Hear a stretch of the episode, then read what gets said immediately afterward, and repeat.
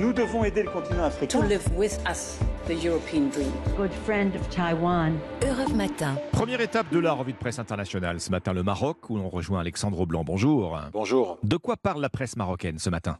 Des révélations d'un journaliste israélien, Barak Ravid, selon qui le Maroc exige la reconnaissance par l'État hébreu de sa souveraineté sur le Sahara avant d'ouvrir une ambassade en Israël. Malgré la normalisation entre les deux pays il y a deux ans, le site Média 24 rappelle que le Maroc ne possède à Tel Aviv qu'un simple bureau de liaison.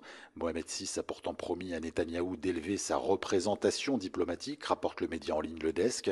Mais le projet est au point mort, explique le magazine tel quel, en raison des tergiversations de Tel Aviv à reconnaître la marocanité du Sahara. Un blocage temporaire, estime cependant la revue Maroc diplomatique. Le nouveau gouvernement israélien devrait reconnaître la souveraineté du Maroc lors d'une visite de Netanyahou attendue à Rabat ces prochains mois. Nous partons maintenant pour le Liban avec vous, Inès Gilles. De quoi traitent euh, les journaux du pays ce mardi? Eh bien, des limites de la justice libanaise pour lutter contre la corruption. C'est Lorient Le Jour qui en parle. Des juges français, allemands et luxembourgeois se rendent cette semaine au Liban. Leur but, enquêter sur des affaires de blanchiment d'argent dans lesquelles le sulfureux Riyad Salamé, le gouverneur de la Banque du Liban, serait impliqué. Il est soupçonné d'avoir détourné 326 millions de dollars de la Banque du Liban. Selon le quotidien libanais Al Arbar, les Européens considèrent que la justice libanaise a trop tardé pour enquêter sur ces affaires. Au Liban, la justice, très liée au monde politique, est rongée par la corruption.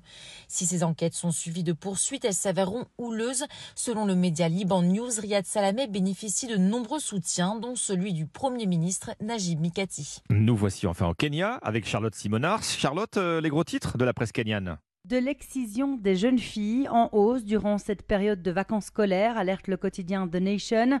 En ce moment, les écoles sont fermées pour deux mois, l'équivalent de juillet-août en France. La rentrée est prévue dans dix jours. Une période durant laquelle les mutilations génitales se multiplient au Kenya. Certaines populations estiment que les jeunes filles ont ainsi le temps de se rétablir avant le retour à l'école, explique l'article. Avant de préciser, l'excision est interdite au Kenya depuis 2011 et considérée comme une forme de violence à l'égard des femmes, mais certaines tribus la pratiquent encore largement.